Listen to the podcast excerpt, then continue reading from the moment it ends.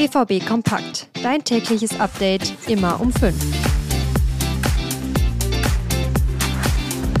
Ja, nicht mehr lange hin, dann rollt endlich wieder der Ball in der Bundesliga und somit auch im Signal Iduna Park. Am Samstag steht er also an, der erste Spieltag.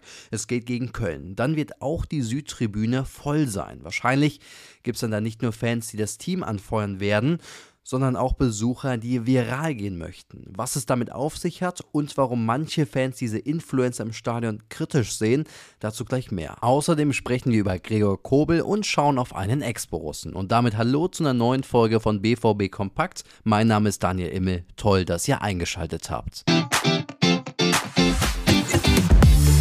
Die Südtribüne ist ja weltbekannt für ihre Größe und auch die Stimmung, die dort herrscht. In Zeiten von Instagram, TikTok und YouTube kann ihr besonderer Ruf aber auch zum Fluch werden. Zumindest für Teile der Fans. Denn durch ihren einzigartigen Ruf zieht die Süd auch viele Vlogger, also Videoblogger und Influencer an. Und genau das gefällt Teilen der Fanszene eben nicht. Alex Skroblin aus der BVB Fanabteilung hat uns das Problem mal genauer geschildert. Es gäbe auf der Südtribüne Fans, für die der Support über allem stehen würde. Das würde sich dann halt eben nicht mit dem Film während des Spiels vertragen. Außerdem würden viele Fans Selbstdarsteller, die nur Klicks abgreifen wollen, kritisch sehen. Und viele Vlogger würden Fans die Tickets dann auch noch wegschnappen. Das war jetzt nur ein kleiner Ausschnitt zum Thema Stadionvlogger. Mein Kollege Martin Bitomski hat sich dem Thema noch ausführlicher gewidmet. Ich habe euch seinen Artikel in den Shownotes verlinkt springen wir wieder von der digitalen Welt zurück auf den Rasen und schauen mal auf Torhüter Gregor Krobel.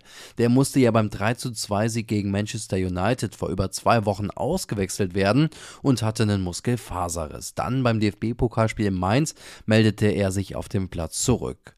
Dort hatte er aber dann doch nicht so viel zu tun, musste keinen Torschuss parieren und auch keine Flanke abwehren. Und trotzdem gab es ein Gegentor. Aber das ging ja bekanntlich nicht auf seine Kappe. Für ihn war es vielmehr wichtig, mit der Partie gegen Schotz Mainz wieder Rhythmus zu bekommen für die anstehenden Spiele in der Bundesliga. Also Strich drunter unter das Spiel in Mainz und somit Generalprobe für die Liga bestanden. Zum Abschluss schauen wir heute mal noch auf den Abgang von Borussia Dortmund. Jude Bellingham wechselte ja im Sommer für 103 Millionen Euro zu Real Madrid. Am Samstag gab er dann sein Debüt in der spanischen Liga. Es ging gegen Athletic Bilbao und Bellingham durfte gleich auf der 10 ran. Und das war ein Einstand nach Maß, kann man sagen. Nach einer Ecke von Alaba trifft Bellingham per Aufsetzer ins gegnerische Tor. Dabei spielt er übrigens 90 Minuten durch. Ihr seht, wir haben eine ganze Breite an Themen. Ich kann euch nur empfehlen, auf unserer Homepage ruhenachrichten.de slash bvb zu gehen. Da haben wir noch mehr Infos. Ihr könnt auch ein Abo abschließen und euch entgeht garantiert nichts mehr zu Borussia Dortmund. Derzeit gibt es das im Angebot, drei Monate für nur drei Euro. Für heute bin ich durch. Mein Name ist Daniel Immel. Wir hören uns morgen wieder. Ciao.